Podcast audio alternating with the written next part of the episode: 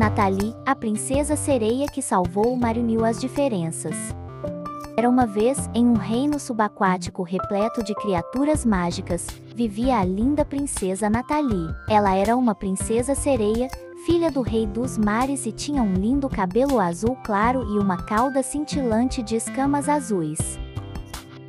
Nathalie adorava explorar as profundezas do oceano, descobrindo novas criaturas e tesouros escondidos. Mas, acima de tudo, ela amava cantar. Sua voz era tão doce que todos os animais marinhos paravam para ouvi-la.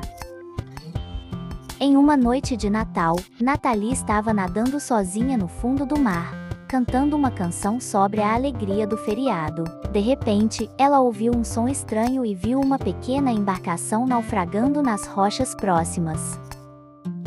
Nathalie sabia que precisava agir rapidamente para ajudar. Com a ajuda de seus amigos animais, ela empurrou a embarcação para longe das rochas e a levou para a segurança de um recife de coral próximo.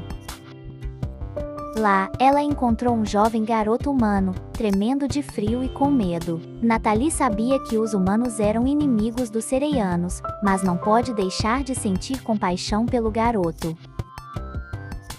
Ela decidiu levá-lo para a segurança de uma caverna subaquática e, usando sua magia, criou uma lareira com algas para aquecê-lo. O garoto agradecido contou a ela sobre sua vida e sua tradição de comemorar o Natal.